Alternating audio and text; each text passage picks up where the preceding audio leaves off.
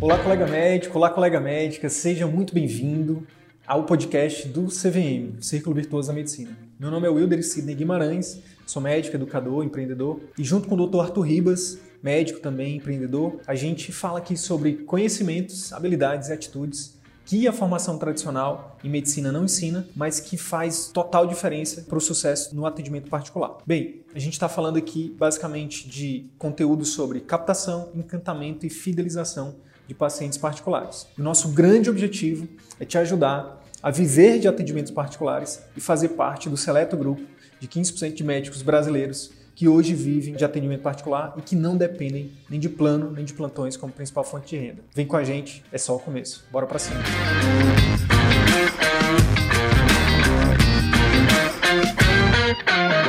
E o tema de hoje qual é? Exatamente. Nós vamos falar os segredos por trás né, dos médicos que conseguem ali viver 100% de atendimentos particulares. A gente sabe que hoje, segundo o estudo de demografia médica, né, só 15% dos médicos no Brasil hoje vivem exclusivamente de atendimentos particulares. Pelo nosso, né, ao longo da nossa caminhada aqui, a gente conseguiu compilar alguns conteúdos aqui que nós defendemos como é, de grande valia né, na, na, construção de uma carreira de atendimentos particulares, né, trazendo um pouco né, de teoria e prática. E a gente vai estar explicando um pouco mais sobre isso. Show de bola. E aí, para quem não, para quem não conhece a gente, eu acho que é importante a gente eu, eu te fazer uma pergunta aqui agora. Né? Hoje você vive de atendimentos particulares exclusivamente, Arthur? Então, é, hoje, né, 100% da minha renda como profissional médico né, é advinda de, de uma clínica de atendimentos particulares. Né? Antigamente, na verdade, eu sempre trabalhei com atendimentos particulares. A minha clínica, desde que eu abri, somente com atendimentos particulares, mas eu tinha no início, por não saber de uma série de conteúdos que a gente vai discutir aqui, todo um conjunto de outras rendas, dava plantão, enfim, tinha um, emprego também dentro da Unimed, tinha alguns outros, alguns outros cargos, cheguei a dar, fazer é, PSF né, em, em, áreas rurais aqui do interior, cheguei a fazer ter outros vínculos, pra, até para custear no início a minha atividade no atendimento particular. Mas é, eu sempre achei que era no atendimento particular que eu ia conseguir ter a liberdade de atender o paciente do meu jeito, que eu ia conseguir ter a liberdade de, enfim, poder proporcionar para o meu paciente de fato a transformação que eu gostaria de, de, de proporcionar. Né? Durante a faculdade de medicina, eu comecei a, a, mudar um pouco minha visão né, em relação ao que de fato promovia a saúde para as pessoas. Eu sempre acreditei que a alimentação era um, grande fator nisso. E eu achava que para todo paciente no atendimento particular, eu ia querer passar para ele essa minha visão de mundo em relação à alimentação, em relação a hábitos né, mais saudáveis. Eu, eu sempre imaginei que isso ia demorar tempo. Então eu estimulei ali mais ou menos uma hora e meia de consulta para eu, eu conseguir passar tudo que eu precisava passar para o meu paciente. E aí eu fiz uma conta rápida. Cara, se eu for para um plano de saúde, uma consulta de uma hora e meia, se eu passar nove horas do meu dia atendendo meus pacientes, uma consulta de uma hora e meia, eu ia ganhar 300 reais no final do, no final do dia. Para atender nove horas por dia, né? Fora os pacientes de retorno. Então, era inviável, era totalmente inviável. Eu sempre acreditei que era no caminho do atendimento particular, eu ia conseguir ter liberdade, e esse foi grande objetivo né, de eu ir para atendimento particular, queria ter liberdade para eu conseguir fazer outros projetos. Né? Também tenho toda uma visão, né, alguns outros projetos que eu estou né, neste momento da minha vida tocando. E eu sempre acreditei que se eu tivesse envolvido em vários cargos públicos, se eu tivesse envolvido com o plano de saúde, eu não ia conseguir. Então, hoje, de fato, eu consegui chegar né, na terceira fase que a gente defende aqui é, em relação aos atendimentos particulares e hoje eu consigo, né, com dois, três dias na semana, consigo ter uma renda suficiente para cá com meus custos fixos pessoais, profissionais e, financiar ainda outros projetos. Show de bola, show de bola. É muito louco, né? Quando a gente para para pensar. Eu acho que é, aqui nesses sete minutos de live, se os colegas estiverem atentos, a gente já deu um insight que vale muito dinheiro, vale muito dinheiro. É simplesmente você parar e fazer as contas. Essa conta simples que o Arthur trouxe aqui. Seis pacientes de plano a 50 reais, 300 reais. Que você pode, começando começando hoje, se você estiver começando, você pode cobrar 300 reais em uma consulta. E nessa consulta, você dá o seu melhor, atender o seu paciente, é, é, é, dando o seu melhor, né? podendo ali acertar o diagnóstico, é, enfim, criar um relacionamento com ele, é fazer esse paciente sair do seu consultório te indicando. Né? É, só que aí existe provavelmente a grande, a grande objeção na cabeça dos colegas. Né? Ah, Sidney, beleza, atendimento particular, com certeza, com o paciente eu consigo é, o mesmo retorno que seis pacientes no, no, plano de saúde. Agora, como que eu vou captar esse paciente? Né? De onde que eu vou atrair esse paciente? Como é, que, como é que funcionam as regras do atendimento particular? Então, eu, infelizmente, tive que aprender pela dor. Eu abri a minha clínica sem o menor conhecimento de gestão de marketing, de, de qualquer outros assuntos que a gente vai discutir aqui, que são extremamente relevantes né, para você conseguir, de fato, é, manter ali uma carreira, é, uma clínica sustentável no atendimento particular. Então, eu, infelizmente, aprendi pela dor, né, muito do que a gente vai discutir aqui. E, de fato, para você, para você, de fato, ter sucesso no atendimento particular, é importante você complementar com todo um conjunto de outros conteúdos que não são ensinados na faculdade de medicina.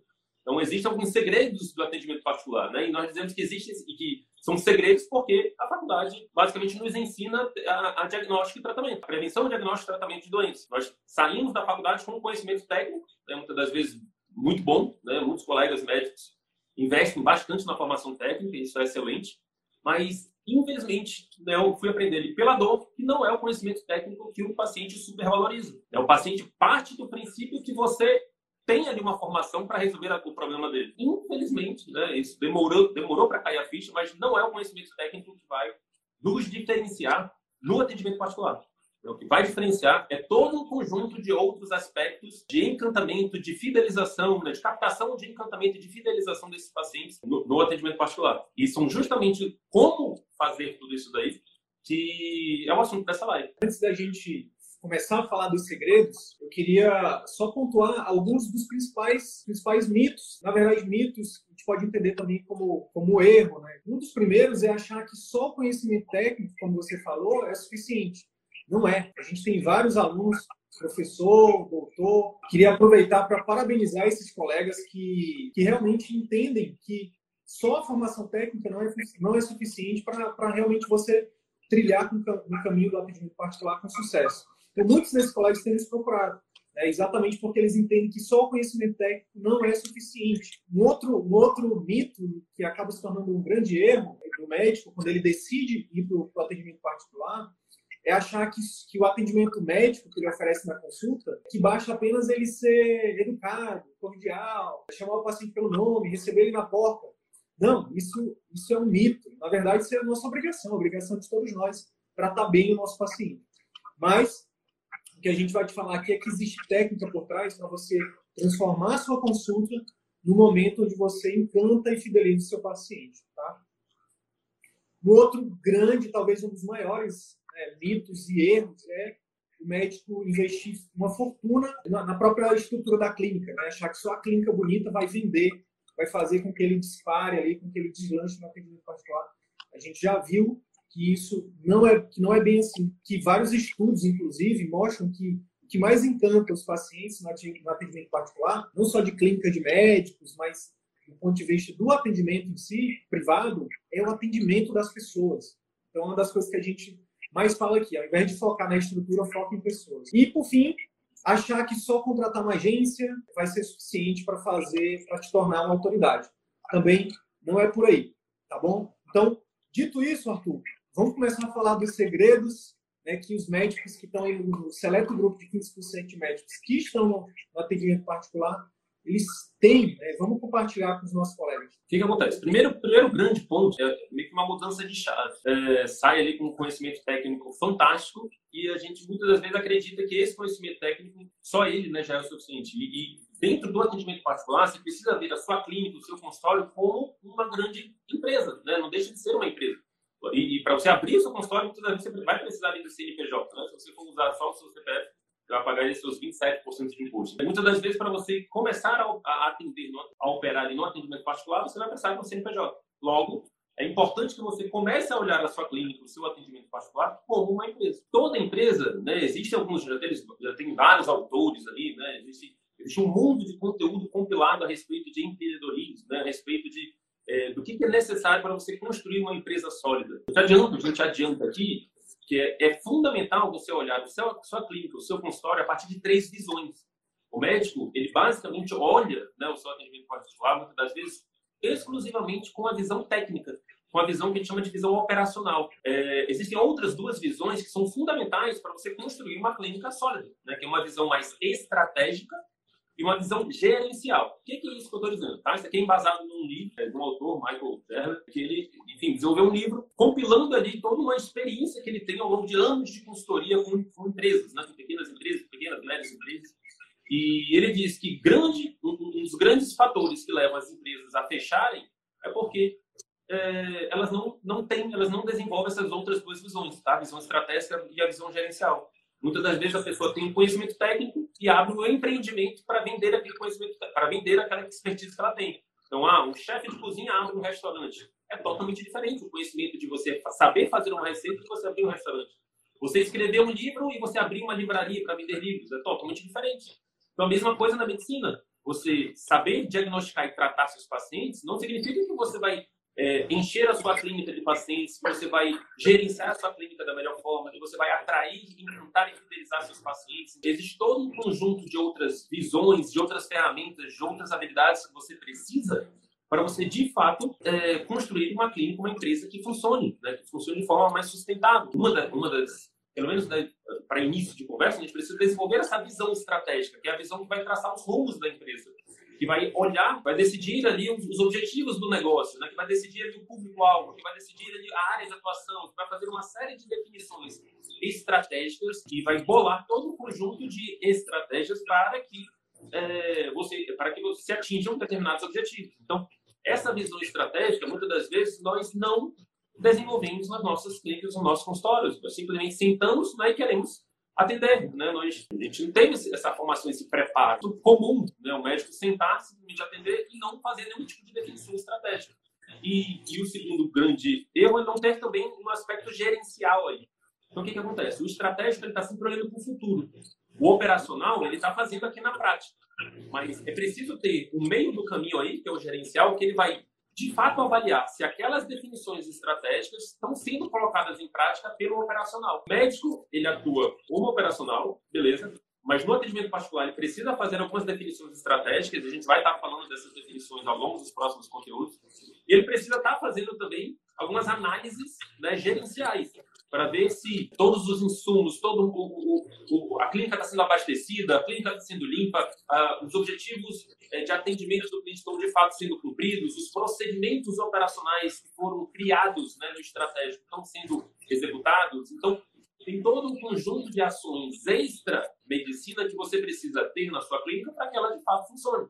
Tá? Ah, mas eu não, não, gosto, não tenho interesse nem em aprender nisso. Beleza, você precisa pelo menos conhecer para que você possa fazer, quem sabe, parcerias, né, sociedades, com outras pessoas que vão fazer esse serviço para você. E se você não sabe de nada, a probabilidade de você enfim, ser enganado ou não conseguir de fato.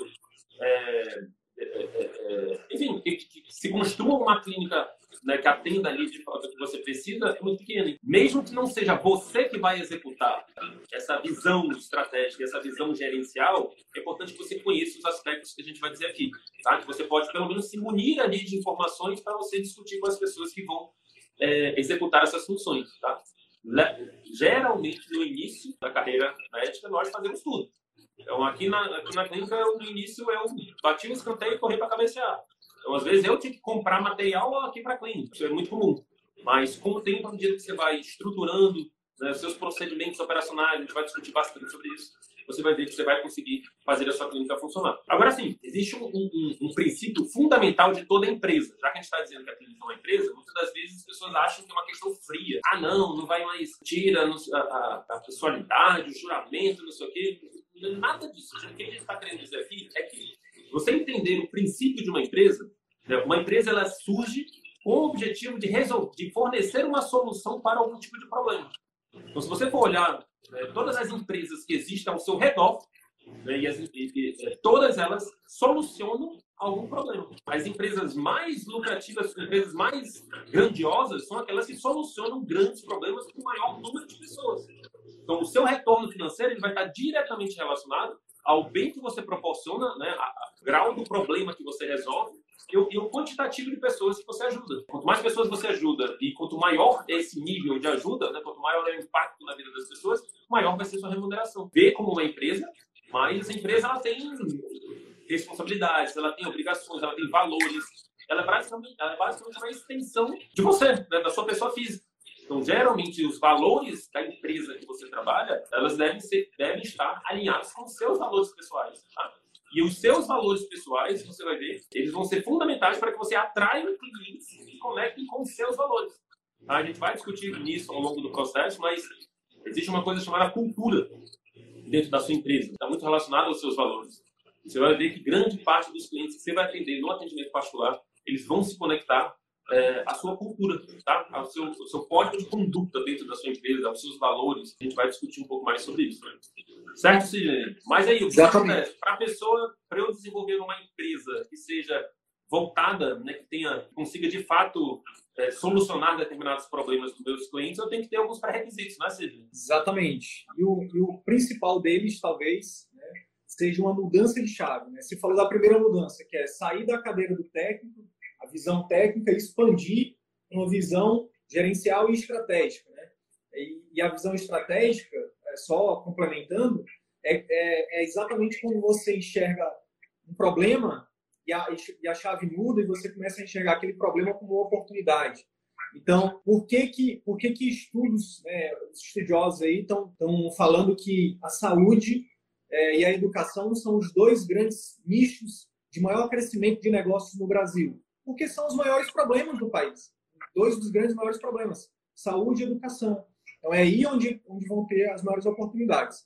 Quando você tem uma visão estratégica, você está olhando mais problemas como oportunidades. E aí, o grande lance, você precisa resolver problemas, como o Arthur falou. E esse problema, para você aprender a resolver problemas, você tem que mudar a segunda chavinha, que é tirar o foco de você e mudar o foco para o cliente, que no nosso caso, o médico é o nosso paciente, tá? Então, o que acontece?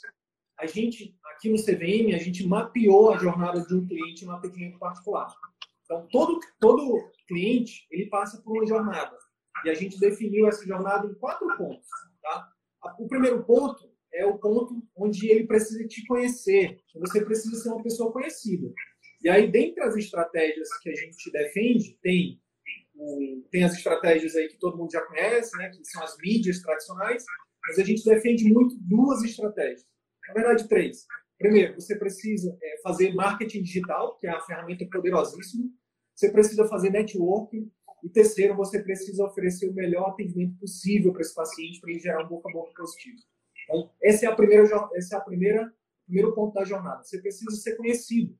Segundo ponto, uma vez que o paciente criou o desejo de marcar uma consulta com você, o segundo ponto da jornada dele na sua clínica é com seu é o atendimento da sua equipe, da sua secretária. Então, nesse momento, ele precisa também ser encantado. Né? Ele precisa ter, o que é encantamento que a gente defende aqui? É quando ele tem as expectativas dele superadas. Terceiro, terceiro momento da jornada do cliente, que é, que é tal, talvez seja o ápice né, da experiência do cliente com você, do paciente com você. E aí, só abrindo parênteses, né, Arthur? Quando a gente fala de cliente, a gente está falando da visão estratégica do médico, né, como empresa. E quando a gente fala de paciente, é a visão do médico, do operacional, tá bom? Mas no final, no fundo, no fundo, são é, tudo quer dizer que é uma pessoa que a gente está ajudando, ou a aliviar um sofrimento, ou a proporcionar ali um sonho, né? No caso do pessoal que trabalha aí com demanda positiva, com estética e tudo mais. Então, olha só, falei do primeiro ponto, marketing, né? Ele precisa te conhecer. Segundo ponto, a clínica. Terceiro ponto, e talvez o ápice, seja a consulta. A consulta médica é o ápice da experiência do cliente com você. Então, você precisa reestruturar a sua consulta, né? tudo que você aprendeu sobre consulta e, por fim, algo que é inédito, que é, que é patenteado aqui do CVM, junto com a consulta, é o pós-consulta. Né? A gente tem um método também, e esse método, o pai desse, desse método é o doutor Arthur Ribas, que o que, que aconteceu? O Arthur ele aprendeu que ele precisava agregar, né, dentro dessa, de todos esses cursos e de todas é, essas leituras né, que ele fez para aprender a fazer o consultório, a clínica dele funcionar, ele aprendeu que ele precisava agregar valor para o paciente. Ele precisava gerar resultado para o paciente. E ele trabalha com emagrecimento. E quem trabalha com emagrecimento, os endócrinos aí, os nutrólogos, sabem que o grande desafio é como é que eu vou fazer o meu paciente seguir a dieta? Como é que eu vou fazer o meu paciente mudar hábitos? É o maior desafio, é um dos maiores desafios da medicina, na verdade. O Arthur juntou uma série de conhecimentos, né, que a gente chama de combinatividade, e ele chegou numa, num método chamado programa de acompanhamento intensivo, onde ele, junto com a equipe, faz um acompanhamento daquele paciente de forma personalizada, próxima, gerando ali um relacionamento absurdo com esse paciente, é, é, é, extrapolando todas as expectativas que esse paciente é, poderia ter. para que no final de todo esse processo o paciente tenha resultado, ele tenha um relacionamento muito forte com a, com a equipe médica, com a equipe de saúde e que faça uma das coisas mais poderosas para um consultório, uma clínica particular, que é indicação. Indicação. Hoje, tu quase não, teu marketing é muito muito pouco, né? O pessoal, o marketing do Arthur às vezes o pessoal quer marcar consulta até pelo CVM, né? Então, mas hoje o marketing do Arthur é marketing boca a boca. São pacientes que passaram é, por o atendimento dele, que estão indicando, né? enfim. Então, obviamente, existe todo um processo. A gente fala que no CVM existem fases, fase 1, fase 2, fase 3. Primeiro você planta, primeiro você gera valor, primeiro você faz o seu melhor, oferece o seu melhor, e com isso você vai gerando valor para o paciente, e isso vai retornando em forma de é, aumento do, você pode cobrar um valor a mais, você pode, você vai receber indicações, enfim, e aí esse valor retorna de várias formas para você. O grande lance, o segundo segredo aqui que a gente quer compartilhar com você é tire o foco de você, né, do seu consultório, da sua clínica luxuosa, do, dos seus títulos, esqueça tudo isso e foca no cliente. Como é que você pode? Quais são as principais dores desse cliente? Quais são os principais sonhos? Quais são as principais dúvidas? Quais são os principais desafios que ele vai ter? Já parou para pensar? Já parou para pensar que todo tratamento médico causa, mesmo que um tratamento que tire dor, ele também causa uma dor? Pois é, quando você foca 100% do seu esforço em mapear essas dores, né, inclusive do seu tratamento, você consegue, é, por outro lado, minimizar essas dores, oferecer formas de minimizar essas dores. Por exemplo, se, se você trabalha com procedimentos, você sabe que no pós-operatório seu paciente vai sentir dor, ora, se ele vai sentir algum tipo de incômodo, já pense em formas de diminuir isso. Já pense em formas medicamentosas, não medicamentosas, diminuir isso.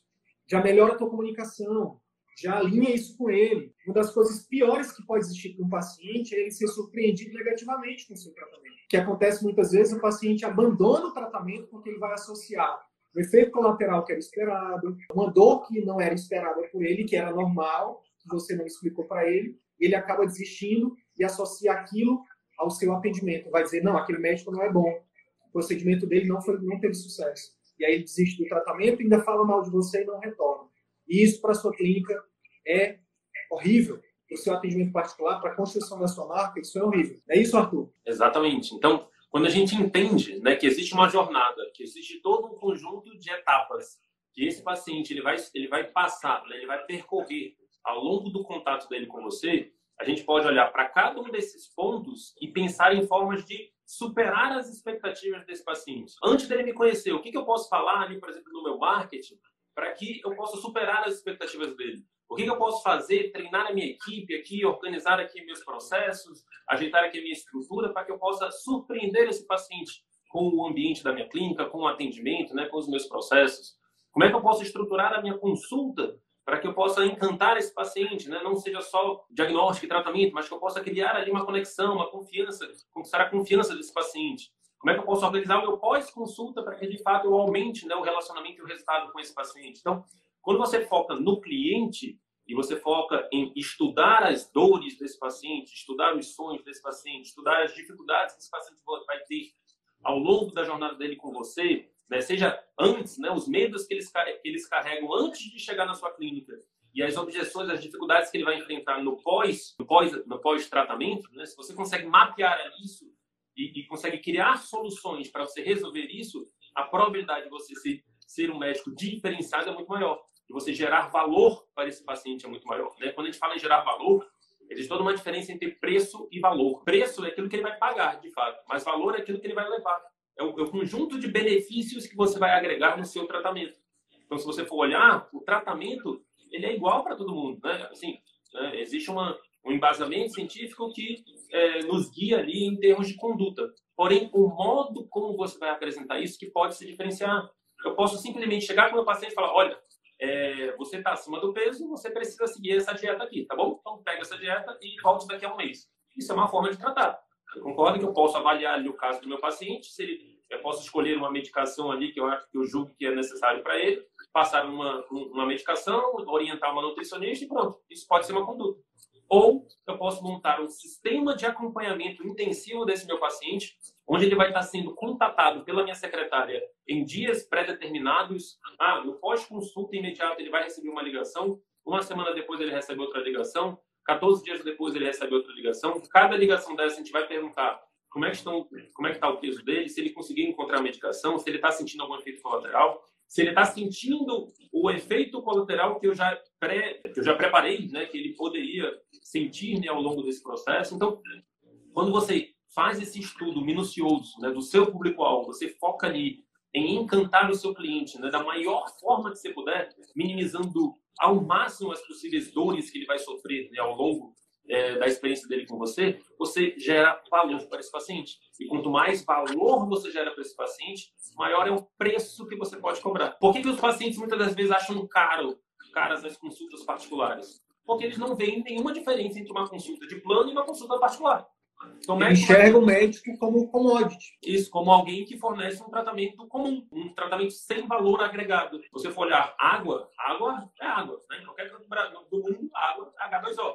Mas eu posso comprar uma água né, Santa Cláudia, aqui de Manaus, a 1,50, né? ou posso comprar uma água Voz, aí, uma água, enfim, nem marca de água famosa, mas enfim, uma marca de água famosa aí de, de mil reais a latinha. Por quê? Porque ali existe todo um valor agregado um valor no marketing, um valor na embalagem, um valor na experiência, um valor é, dos locais onde essa água vai ser comercializada. Então, quando eu começo a agregar valor ao produto ou ao serviço que eu vou comercializar, eu posso aumentar o preço que eu cobro. Então, se a expectativa do meu paciente ela é superada, ele sai encantado. Se ele sai encantado, ele vai sair falando bem de você para todos os cantos. Se a expectativa do seu paciente é simplesmente atendida, ele não vai falar de você. Ou pior, se ele não tiver a expectativa atendida, ou, ou pior do que isso, ele vai falar mal, né? Vai falar mal de você. Então, isso é, são estudos né, do mundo ali da gestão, da administração, que, que trazem para a gente. O foco tem, sempre tem que ser esse, né? estudar a fundo né, o que dificulta esse paciente chegar, é, executar determinado tratamento e o que você pode fazer para ajudá-lo. Então, por exemplo, no meu caso, eu comecei a trabalhar, né, abri minha clínica pensando em trabalhar prevenção. Trabalhei no início de uma residência de medicina de família, queria trabalhar aqueles aspectos de promoção de saúde. Só que de tanto eu falar de alimentação, de alimentação, de alimentação, né, acabou que eu comecei a atrair muito mais pacientes que buscavam ali emagrecimento. E depois eu acabei focando exclusivamente no emagrecimento. Dentro do emagrecimento, eu comecei a pensar, beleza, quem é o paciente que quer emagrecer? Quais são as dificuldades dele? Com certeza é alguém que não quer fazer dieta, ou alguém que tem dificuldade de fazer dieta, é alguém que tem dificuldade de fazer atividade física, é alguém que tem dificuldade de, de gestão emocional. Então, o que, que eu posso falar, seja na minha clínica, seja nos meus conhecimentos, seja na minha, na minha comunicação na internet, para eu atrair, para eu encantar esse paciente? Para eu dizer para esse paciente que eu entendo que, que dieta é difícil, que eu entendo que mudar hábitos é difícil, que, que ao entender isso, eu pensei em uma forma de ajudá-lo a seguir determinado tratamento, é, que grande parte dos meus pacientes, ao aplicar isso, conseguem ter resultados, conseguem de fato é, seguir né, das recomendações que eu passo para eles. Então, é, a partir do momento que você faz esse estudo minucioso, você pode propor soluções diferenciadas, com alto valor agregado para o seu paciente. E isso pode ser remunerado, isso vai ser remunerado, na verdade. Isso é uma das grandes leis do preço. Né? Tem muita gente que pergunta, ah, como é que eu faço para aumentar minha consulta? Beleza, a gente dá duas dicas. Primeiro, cria uma demanda muito grande, ou seja, é, resolva, melhore a vida de muita gente, que você vai criar uma demanda muito grande, e, ao criar essa demanda muito grande, você pode, é, pela lei da oferta e da demanda, aumentando o preço. E segundo, agregue valor. Forneça um serviço totalmente diferenciado, que atenda essas dores né, mais profundas, essas dificuldades maiores né, do seu paciente de seguir seu tratamento, e a partir disso, bole soluções diferenciadas. E aí a gente acaba entrando até no terceiro pilar, né, que é a diferenciação. No atendimento particular, o médico, o, o paciente ele não procura um médico, ele procura o médico. Então ele procura aquele médico que tem uma marca, tá? Então isso é fundamental de você entender. Quanto maior é a marca que você constrói no atendimento particular, maior vai ser a sua demanda e, consequentemente, maior vai ser o valor que você vai poder cobrar. E essa marca ela é construída a partir do momento que você consegue provar para o mercado que você tem uma solução é, efetiva para os seus pacientes, uma solução efetiva para as dores desse paciente ou para ajudá-los a alcançar determinados tipos de sonhos. Então, o grande princípio é como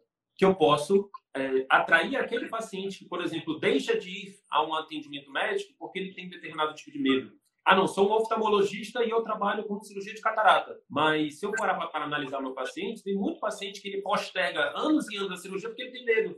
Aí, às vezes, o medo é da cirurgia, às vezes, o medo é de agulha, às vezes, o medo é de anestesia, às vezes, o medo é de complicações. Quando você mapeia esses medos, você pode, por exemplo, utilizar as suas redes sociais para, primeiro, dizer que você entende esses medos e dizer que e tentar quebrar essas objeções, tentar mostrar para ele que o procedimento é simples, né, que, o, que o procedimento é seguro, que, enfim, talvez fazer um conteúdo ali com anestesista para mostrar que o procedimento né, anestésico também não é de outro mundo, então, é, e a partir desse estudo minucioso, conseguir ir resolvendo essas dores. Tá? E à medida que você vai, ao longo do seu tratamento também, mapeando as, as dificuldades que ele vai enfrentar pós-cirurgia, então, depois da cirurgia é muito comum ele sentir dor, como, como o Cílio diz. Eu posso antever isso e começar ali a fazer um manejo maior dessa dor, um manejo, é, um acompanhamento também maior dessa dor, a probabilidade de a gente é, criar essa, essa, essa imagem do médico que de fato resolve o problema de uma forma diferenciada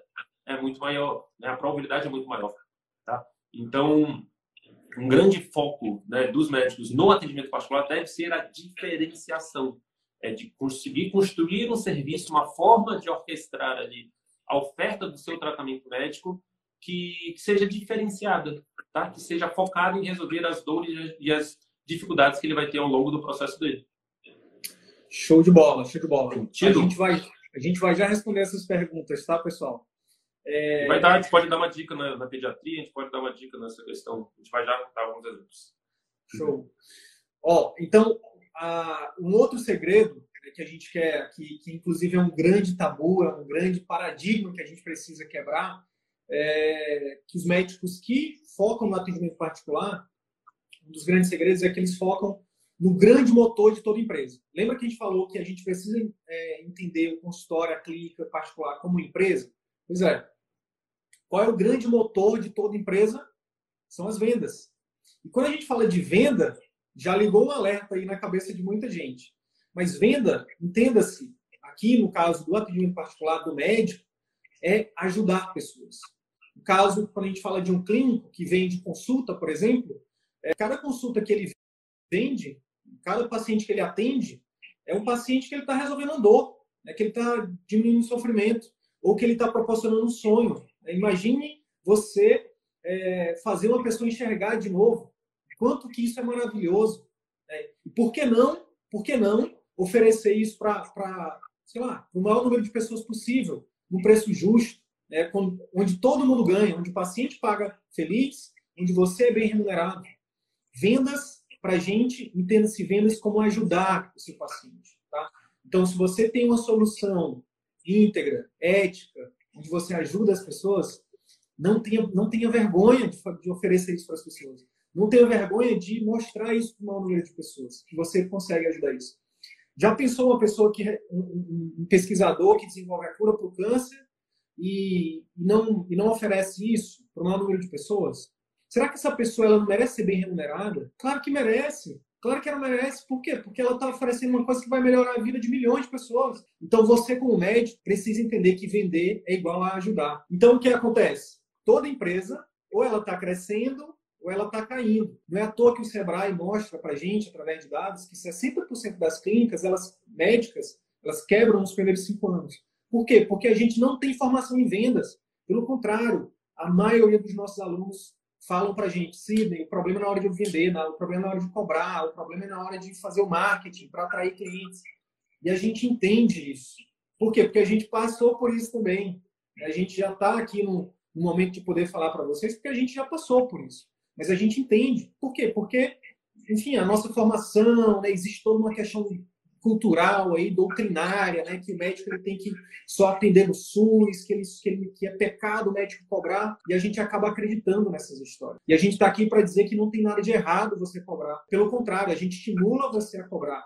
E você, você que está aí do outro lado, que tem algum projeto social na sua cabeça, que quer fazer diferença, que quer, que quer um dia viver só de filantropia, a gente fala que é mais um motivo para você ir para o atendimento particular. Por quê? Como o Arthur falou, Hoje, ele, por exemplo, trabalha três dias por semana na clínica, os outros dois dias ele está desenvolvendo projetos, inclusive sociais. Qual o cunho social que o CVM tem hoje? Nem o Arthur e eu sabemos. Porque a gente ajuda pessoas que a gente nem sabe que está ajudando. Quando a gente ajuda o médico a atender melhor um paciente, a gente está ajudando aquele paciente. Quando a gente ajuda o médico a fazer um conteúdo que ajuda a prevenir o câncer, a prevenir a obesidade, a prevenir diabetes, a gente está ajudando milhares de pessoas. E a gente alcança, a gente tem alcançado milhares, milhões de pessoas durante o nosso projeto. Então, o seu marketing é uma das formas mais poderosas de filantropia também. Estou falando tudo isso só para dizer para você, se você tem alguma crença em relação a vendas, deixe ela, assassine ela agora mesmo e mude a chave. Um dos segredos é esse. Eu vou ser, que eu vou reforçar o que o Arthur falou anteriormente. Eu vou ser pago proporcionalmente ao valor que eu ofereço para os meus pacientes. Quanto mais pessoas eu ajudar, mais bem eu vou ser remunerado. Por que, que eu estou falando isso de forma prática? Não foque, não foque na sua estrutura, não foque só em fazer mais uma pós, mais uma pós, mais um fellow, mais um fellow. No atendimento particular, você tem que focar em estruturar é, estratégias de marketing, de vendas, de novos produtos. Você que é clínico, pare de vender só sua consulta. Estruture, por exemplo, a gente ensina isso, programas de acompanhamento. Faça parcerias, traga outros colegas que ofereçam procedimentos. Ou você mesmo aprenda a fazer procedimentos. Você agrega mais uma forma de de entrar, de, de oferecer um serviço diferente e vender mais serviço diferente e ter, ser muito melhor remunerado. Faça exames, é, ofereça os exames para aqueles pacientes que realmente precisam. O grande lance é, não tem pegadinha, não tem manipulação, não tem jeitinho, não. Aqui é, é, é coisa séria, é ética, onde a gente realmente, de fato, está preocupado em gerar valor para o nosso paciente. Agora, por exemplo, vou dar um exemplo rápido aqui, tá, Arthur? Na pediatria, a pediatria que a colega pediu. Você pode ser um pediatra que só atende é, consulta e cobra ali 200 reais, 300 reais sua consulta. Tá tudo bem, não tem nada de errado. Mas você pode, por exemplo, aprender procedimentos, aprender exames, teste do olhinho, é, teste disso, teste daquilo, trazer outros profissionais, estruturar um programa de acompanhamento, vender programa de acompanhamento, vender os procedimentos, vender exames. E aí você passa a ter de, de vender apenas consulta você passa a ter várias unidades de negócio. O que é unidade de negócio? São várias formas de ser, bem, ser remunerado. Você não vai oferecer, você não vai vender só consulta, você vai vender procedimentos, você vai vender exames, você vai vender programa de acompanhamento. E aí você pode duplicar, triplicar, quadruplicar várias vezes o seu faturamento. E aí você para vacinas, no caso da pediatria, show de bola. Tem um aluno nosso que ele trabalha num local que tem consultor, que ele oferece consultoria de sono, consultoria de amamentação, coach materno. Enfim, quando a gente abre a mente para as possibilidades, elas são infinitas. Agora, se a gente ficar só com a mente, né, não, eu só venho, eu só posso, eu não posso cobrar, eu tenho que cobrar barato, eu só posso vender minha consulta. Nem, a palavra vender, inclusive, é proibida, pode nem ser falado. Não, pelo contrário. Quanto mais serviços e produtos você estruturar no seu atendimento particular, mais pessoas você vai ajudar. É óbvio que tem ali um limiar muito tênue para você indicar os procedimentos. E a gente tem muita gente preocupada, Arthur, com a questão das clínicas populares. Pô, mas o mercado está prostituído, né? Porra, tem as clínicas populares, não sei o quê, não sei o quê. Esquece isso, sabe? Não, isso aí não é concorrente para você, não.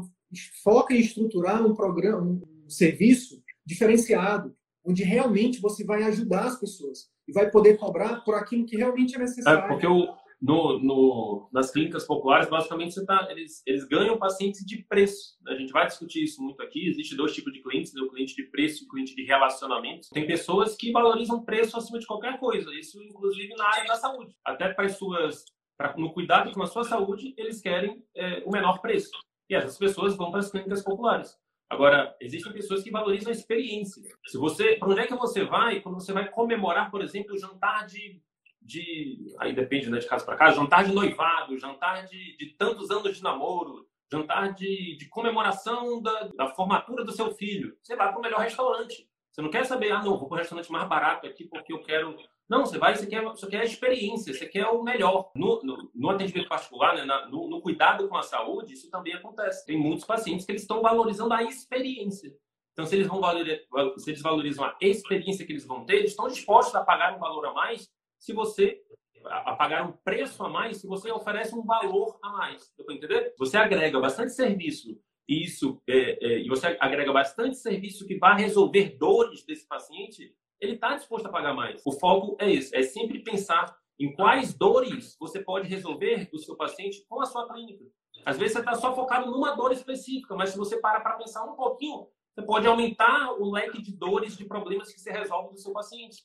E aí, à medida que você é, é, fornece esses vários outros serviços, você vai ampliando o leque de possibilidades de retorno financeiro que você vai ter. Show de bola. E aí a gente entra um dos pontos que eu mais gosto de falar, que, que no final das contas é um grande filtro, né, Arthur? Porque a gente falou o seguinte: você precisa ter as três visões, a visão estratégica, a visão gerencial, a visão operacional. Você precisa focar no cliente, você precisa é, estruturar um serviço diferenciado, você precisa focar em oferecer mais, em destravar a questão da, da, das vendas, em ter realmente o foco em oferecer mais produtos e serviços para você ter mais faturamento, ser bem pago, ter mais satisfação. Só que nada disso vai para frente se você não tiver esse quinto ponto aqui, que é a mentalidade, a mentalidade empreendedora. O que acontece? A gente separou aqui quatro principais pontos de uma mentalidade né, de médicos que estão aí nos 15% que vivem de atendimento particular. Primeiro é o seguinte: a maioria dos médicos, os 85, focam no curto prazo. E isso tem a ver não só com o médico, não, tem a ver com o ser humano. Todos nós queremos o prazer imediato. Né? A gente quer a casa logo e financiar por 30 anos. A gente quer o carro logo e financiar por 5 anos. Só que, quando a gente vai estudar pessoas de sucesso, a gente vê que essas pessoas elas focam mais no longo prazo. Hoje o médico se forma, ele tem a possibilidade de ganhar 20, 30 mil por mês. Um mês, dois meses depois se forma. Como? Dando plantão, trabalhando para os outros. Por outro lado, a gente está aqui dizendo que daqui a, daqui a um ano ou dois ele pode estar tá vivendo de atendimento particular. O que, que a maioria vai, vai acabar migrando para onde? As pessoas estão, elas estão, pô, vou demorar dois anos, três anos para poder desfrutar de alguma coisa, ou eu vou desfrutar logo, mesmo que eu venda, é, que eu troque dinheiro por tempo a maioria vai escolher o curto prazo. E o que a gente está te falando é que a mentalidade empreendedora é você focar no longo prazo. Tem inclusive estudos que mostram isso, né, Arthur? Aquele, aquele estudo dos marshmallows, não é isso? Em relação ao autocontrole, né? É, porque tem tudo a ver com inteligência emocional, uhum. né? Você você está disposto a abrir mão de um prazer imediato e focar em prazer no longo prazo, mas de forma duradoura. Porque para, parem para pensar comigo. Ontem eu dei esse exemplo para um adolescente de 10 anos que quer fazer medicina. 10 não, 15 anos que quer fazer medicina. Eu falei para ele assim, ó, se você for para o caminho tradicional, você pode terminar sua carreira daqui a 30, 40, 50 anos ganhando ali 30 mil reais por mês, sendo bem, bem altruísta. E eu falei para ele assim, se você desenvolver, se você aprender o que a faculdade e a residência não ensina, e que a gente ensina, é, a gente não ensina tudo, mas a gente, a gente faz ali um esforço para mostrar esse caminho, você pode daqui a, daqui a três anos, não daqui a 30, mas daqui a três anos, como médico, depois de se formar, tá vivendo com muito mais do que isso, ganhando muito mais do que isso, e tendo mais tempo, fazendo o que você ama. Não tem muito a ver também com. Muitas vezes a gente fala assim, ganhe mais trabalhando menos. Só que, na verdade, quando a gente está fazendo o que a gente ama, a gente trabalha 12 horas por dia e está tudo bem. O grande lance é que a, a maioria de nós médicos, né, a gente acaba indo para esse outro caminho. A gente trabalha muito, só que não é aquilo que a gente ama. Na maioria das vezes, tem gente que ama dar plantão e está tudo bem.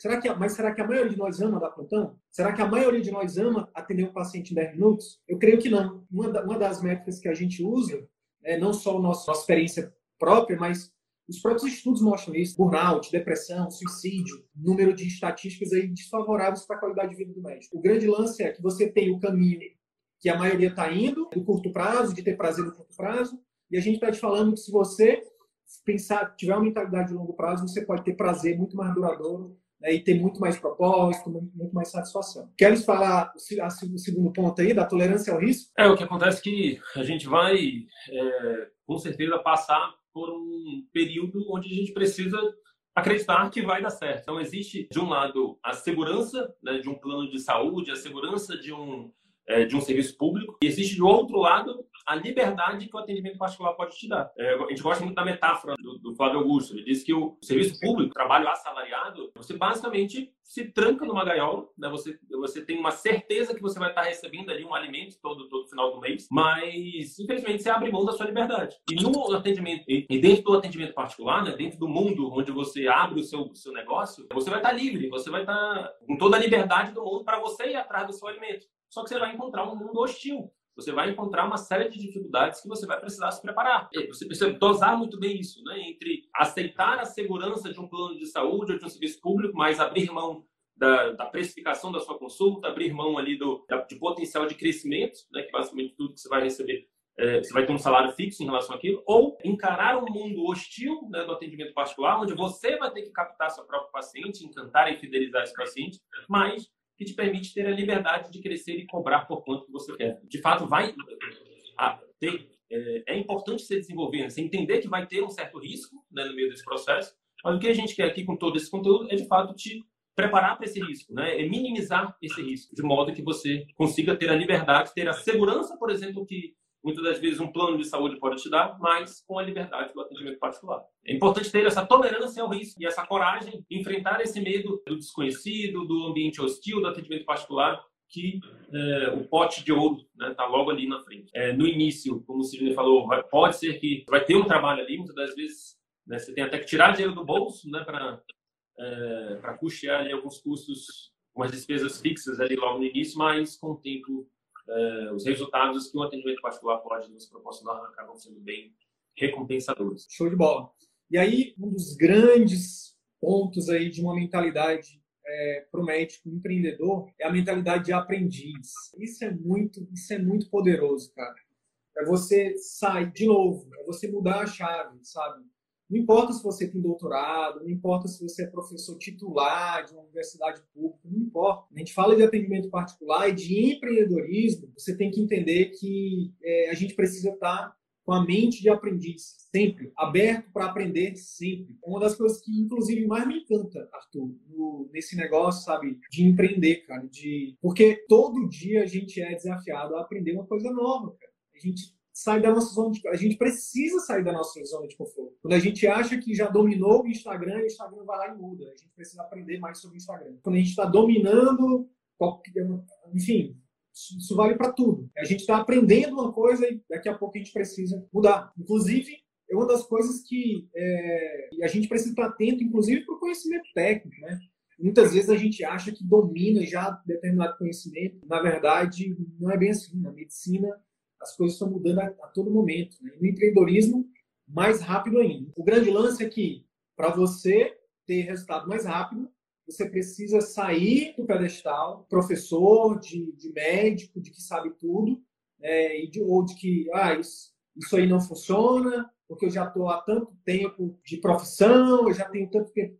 Cara, a pandemia veio, veio, veio nos lembrar disso. A pandemia veio dizer para todo mundo o seguinte: estabilidade não existe continua aprendendo, baixa a tua bola, sabe? Tipo, inclusive a gente, né? A gente tinha toda uma previsão aqui, tipo, a pandemia veio, diz, calma, calma, pequenos gafanhotos. Então, é, todos nós, se a gente não ficar vigiando, né, a gente tem uma parte que chama ego, só da neurociência e da neurologia que está em peso aí, pode me ajudar. O grande, o grande lance do ego é que em todos os momentos da nossa vida ele vai querer nos atrapalhar, ele vai querer dizer que a gente é mais importante do que a gente é, ou o contrário, vai dizer que a gente não é tão bom quanto a gente acha que é. Enfim, então o grande lance é a gente entender que quando a gente está falando de atendimento particular, de empreendedorismo, a gente precisa se colocar como aprendiz. Aprender a vender, aprender a fazer marketing, aprender a se comunicar, aprender a treinar pessoas, a ser líder, aprender a gerir as nossas emoções, né? aprender, aprender a aprender Inclusive, isso é uma das coisas que, que é muito comum, que é muito verdade. Assim, toda vez, se você for estudar a história de grandes, de grandes empreendedores, de pessoas de sucesso, você vai ver isso. Um dos, uma, das, uma das pessoas que veio na minha mente agora, o Ayrton Senna, se você for ver lá no Netflix o documentário dele, ele, quando ele perdia, ele ficava fissurado, obsessivo em ver qual era onde ele tinha errado, para ele aprender para não errar mais. E até quando ele ganhava, ele, aprendia, ele voltava e ia passar com a equipe mecânica dele lá, enfim, ele, ele aprendia em todo momento. Então, é, eu acho que essa é uma das maiores, uma das maiores dicas aqui para os colegas, né? que nos, por vários motivos, né? a questão cultural, o médico é muito endeusado, né? tanto pela população, quanto... e a gente acaba acreditando nisso. Né? Não, eu já sei, eu já, eu já estudei muito tempo, eu já domino. Não é bem assim. Não é bem assim. Quando a gente acha que já sabe, é porque a gente está prestes a cair. Lembrando que eu falei, ou a gente está subindo ou a gente está descendo. Quando a gente acha que já sabe tudo, a gente começa a descer. A gente falou, então, pensamento de longo prazo, foca no longo prazo, é, tolere riscos. Se você não tolera riscos, se você é, não tolera riscos, você vai ter dificuldade, porque você precisa correr risco. O que a gente fala é que quando você domina as técnicas, o risco diminui bastante. Se você for se aventurar, realmente a chance de dar ruim, de, de, você ter problemas é grande. Agora, se você for com técnica, se você for com acompanhamento, aí sim você tem uma chance maior de das coisas darem certo. E a coragem, a coragem é ir com medo mesmo. Vocês acham que, que as, todo mundo tem medo, gente. Não tem esse bom ou ruim, não, sabe? Tipo, eu lembro da história do. Disse que Arthur, que uma vez o, o Chico Xavier estava no avião e começou a ter uma, uma, turbulência lá e tal. Meu amigo disse que o, Chico Xavier ficou desesperado. Aí teve uma pessoa lá, um seguidor, e falou assim: Mas mestre, só tem medo de morrer. Ele disse, Mas rapaz, quem é que não tem? Entendeu? Então todo mundo tem medo. Agora, o que difere as pessoas que têm sucesso das que não têm é que as que têm sucesso foram com medo mesmo. Aí você tem duas opções. Ou você você é corajoso no momento que o medo vem, ou você se submete a, a ou você se torna um covarde. Né? Será que eu entro nessa live ao vivo para 50 pessoas ou não? Será que eu começo a minha primeira live ou não? Todo mundo tem medo, não tem o bom não, sabe? Mas a questão é quando você vence o medo, você está mais perto do sucesso. E por fim, tenha uma mentalidade de aprendiz. Aprenda todo dia. Melhora 1% todo dia, que em um ano você vai estar 365% melhor. Em 10 anos você vai ser uma outra pessoa extremamente melhor do que você foi um dia. Essa é, a, é um pouco da mentalidade né, que a gente trouxe aqui para compartilhar com vocês. Beleza. Existem alguns conhecimentos que eles valem, alguns conceitos que eles valem para todas as áreas. Né? se eu tivesse que dar um é, se tivesse que dar esse, esse conceito que vale para todas as áreas, é, é o conceito da empatia de você tentar entender é, o medo e a dor ali do outro e, e, através da sua comunicação, seja no seu marketing, né, através das suas redes sociais, seja na sua consulta, você demonstrar que você entende esse medo, né, essa preocupação, esse, essa dor do outro. Então, falaram na pediatria, muitas das vezes, é, quando você se conecta com a dor da mãe, né, muitas das vezes a mãe chega com, cheio de dúvida, cheio de culpa, e muitas das vezes nós, como médicos, às vezes nós acabamos até aumentando essa culpa. A gente tem um, um, um vai discutir um pouco mais sobre alguns aspectos que você pode utilizar né, na consulta, mas a gente defende muito uma, uma ferramenta que é você tirar culpa e atribuir responsabilidades. Então a culpa ela é paralisadora, seja no, na pediatria, seja na, quando você tem aí um, um, a, a, figura do cuidador, é, não foque a sua atenção exclusivamente no paciente, foque naquela pessoa que está envolvida no cuidado. Eu lembro de um exemplo que, que o Sidney deu em relação à esposa dele, né, que ela, ela fez conteúdo sobre a dor psicológica, as dores psicológicas da amamentação. Tem todo quando a, a, o médico ele se posiciona como alguém que entende as dores é, dali do cuidador, entende as dores da mãe, entende as dores do paciente, é, e que ele valoriza isso e ele até propõe algumas soluções para isso, é, é, ele tende a se conectar muito mais com essas pessoas, tá? com, esses, com esses pacientes. Então, muitas das vezes, para você conquistar pacientes na pediatria, você precisa conquistar a mãe. E para você conquistar a mãe, você vai tentar entender as dores da mãe. Uh, uma das maiores dores da mãe é a culpa. Então, se você tira a culpa né, e você atribui a um vilão comum, a gente vai falar sobre isso em outros conteúdos. Então, é, vilão comum é alguém que você pode atribuir é, grande parte da culpa por aquele problema, mas aí na hora de você discutir o que vai fazer, você atribui responsabilidade à mãe. Então, olha, é, eu sei que isso não foi culpa sua, né? foi a vida corrida, foi a, a, ao, ao, tempo, foi em relação a, enfim, qualquer outra causa externa, mas agora é sua responsabilidade a gente seguir tais e tais recomendações. Pensem sempre em formas de serem empáticos, né? de serem de valorizarem, de considerarem o, o sofrimento alheio. E a partir do momento que aquela pessoa está ali é, relatando para você esse sofrimento, e na verdade, se ela não relatar, é interessante que você investigue isso, é, você aumenta a possibilidade de você criar conexão com essa pessoa. Tá? E uma vez que você identificou na sua consulta, você pode utilizar isso no seu marketing. Você pode, por exemplo, num conteúdo, falar, contar uma história. Olha, poxa, hoje é, eu atendi aqui uma mãe que ela chegou, o filho dela estava com uma série de alergias e a gente descobriu que foi por causa dos, dos iogurtezinhos, dos suquinhos de caixinha que o filho estava tomando. E aí a mãe ficou cheia de culpa. Ah, olha, eu entendo você que tem essa vida corrida. Hoje em dia a mãe tem que ter várias funções, ainda tem que ter, cuidar ali do filho. Então eu entendo que muitas das vezes é mais prático dar um suquinho de caixinha, mas é, muitas crianças hoje desenvolvem algum tipo de alergia aos corantes, então é importante que você tenha que você atente para isso. Pronto. Você, através da sua comunicação, né, no seu marketing, é, você mostrou empatia, você mostrou que você entende o sofrimento dela e você não vai ali brigar, você não vai ali cobrar, você não vai ali é, super responsabilizá-la por aquele, super culpá-la por aquele erro, mas você cria ali uma responsabilidade dela é, agir né, em prol da mudança. Isso serve para todas as áreas. Pensem sempre em formas de se conectar com a dor né, do paciente, né, entender e buscar soluções. Tá?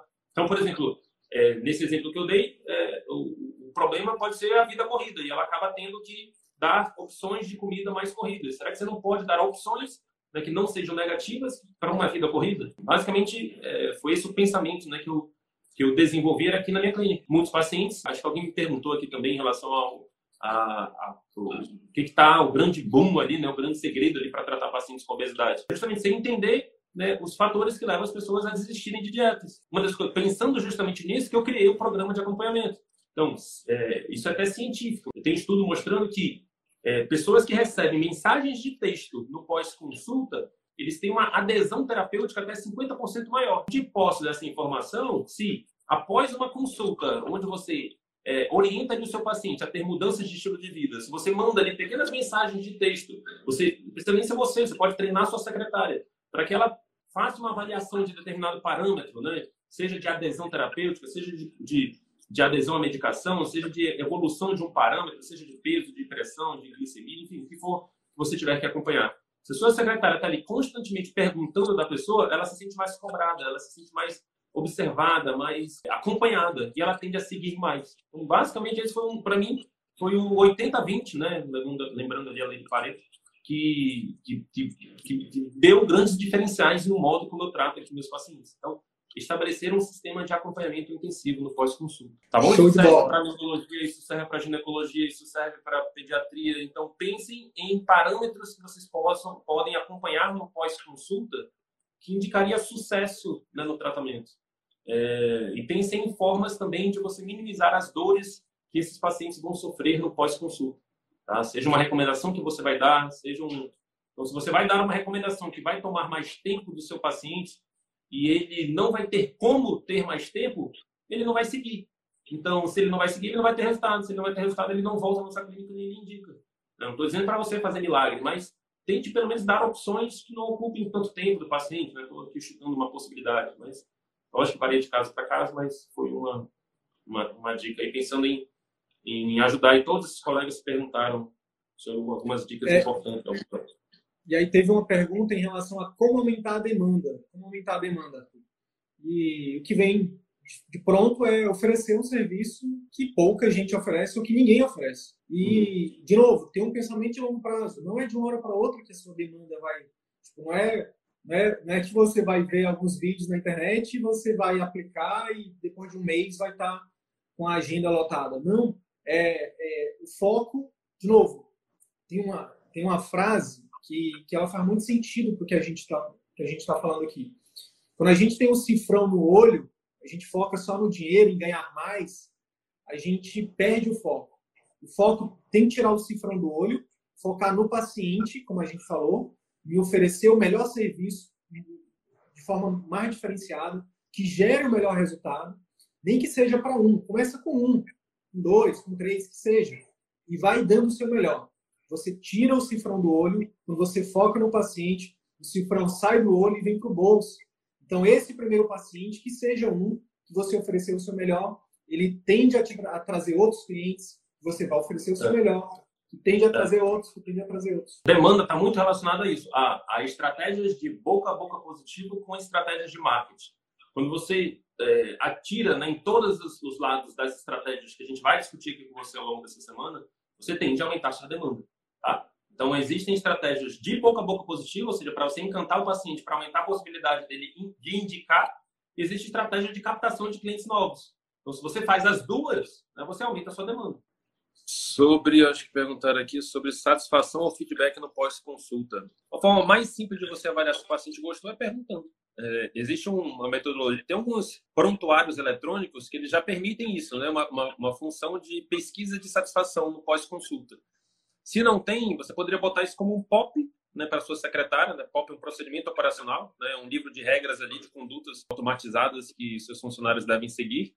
Então você pode colocar ali como uma orientação para sua secretária é 24 horas depois que o paciente sai da consulta, enviar este formulário aqui de pergunta de, de satisfação. Aí você pode usar o Google Forms, né? Então, e lá no Google Forms você escolhe algumas perguntas. Eu recomendo você avaliar localização da clínica, estrutura da clínica, é, qualidade do atendimento, é, da sua equipe, né, qualidade do atendimento médico e, e se a pessoa tem alguma dica, alguma sugestão né, de melhoria. Então, essas cinco perguntas, tá? Você bota ali no, no Google Forms e aí você vai ter um linkzinho, você pede para sua secretária enviar no WhatsApp do paciente para ele responder, pensando em melhorias, em otimizações, né? Prepara um textinho ali para ela mandar e pronto, você vai estar tá conseguindo avaliar. Muitas das vezes, é, valorize o cliente que reclama, tá? Muitas das vezes ele está é, ele tá querendo te dizer que ele gostou, gostou tanto, e se sentiu ali é, motivado a dar a opinião dele né, de sugestão de melhora. Eu lembro de um paciente que ele na minha clínica antiga, quando ele chegou na minha clínica, por algum motivo, enfim, ele, ele, ele no final ele, ele, deixou um comentário né, nesse, nesse sistema que eu, que eu envio. E o comentário, as notas dele, eu envio sempre um, um sistema que dá para a pessoa dar uma nota, né, de 1 a 5. Então as notas dele sempre foram 3, 3, 4, 3, 4, né? Raramente foi 5. Então, e aí ele ainda disse no final, assim, no, na sugestão de melhoria: olha, é, a frente da clínica parece um cortiço. Eu entrei, estava com um cheiro horrível na frente. Por algum motivo, o lixeiro tinha, enfim, o lixo do vizinho estava ali, ou sei lá, por algum motivo, é, a experiência olfativa dele não foi boa ali na entrada da minha clínica, que era de frente para uma rua. Ele falou: Ah, e eu achei a clínica um pouco bagunçada, tinha muita gente, eu fui entrar não sei aonde, tinha gente lá, eu achei um pouco desconfortável e tal. O cara deu, fez um texto para mim. Esse cara, ele, depois ele, ele era um gerente de um shopping aqui. Ele, ele, ele foi transferido para outro local e a gente continuou né, numa relação de amizade, né? Ele ligando para mim, perguntando a minha opinião em relação a, enfim, ao tratamento dele. Depois ele trouxe a esposa, depois ele, é, enfim, nós construímos ali uma relação ali de, de seis meses enquanto ele estava em Manaus, depois até depois que ele saiu. Então, muitas das vezes o paciente que está te, te, te, avaliando, né, te colocando ali alguns aspectos de melhora, ele simplesmente gostou de você, mas ele, ele tem interesse que você melhore em alguns pontos, né? É interessante avaliar isso. Só para repetir aí que pediram, é, localização da clínica, é, estrutura da clínica, é, qualidade do atendimento da equipe, qualidade do atendimento médico e sugestões, dicas e sugestões. Existe um modelo de pedido de feedback que ele é fundamental. Se você chegar com a pessoa e falar, olha, o que, que, você achou? A pessoa vai falar, ah, gostei. Né? E isso é uma forma. Né? Ou vai falar, é, ok, legal. Agora, quando você faz a seguinte pergunta, dizendo, ó, se você tivesse que pontuar uma única coisa, um único aspecto de melhora para a clínica doutor fulano de tal, né? ou, ou, em relação à experiência que você teve na clínica do fulano de tal, que aspecto você sugeriria de melhora? E aí você vai forçar a pessoa a identificar algum aspecto que você poderia melhorar. Essa pergunta, essa forma de coletar feedback, ela é fantástica, tá? Porque é, você de fato vai começar a identificar pontos que você pode melhorar. Show de bom.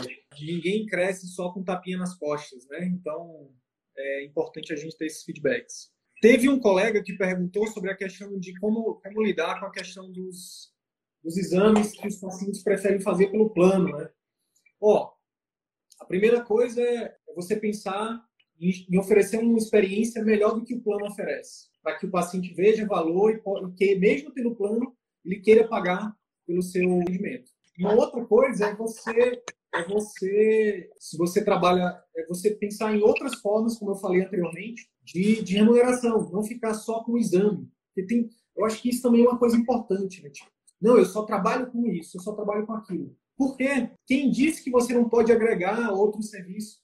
Ontem mesmo eu estava conversando com um colega aqui que é psiquiatra daqui de Manaus. Ontem mesmo eu estava conversando com um colega daqui de Manaus, psiquiatra, e ele estava falando de um cardiologista é, daqui da cidade que, o, que, o, que ele montou uma clínica.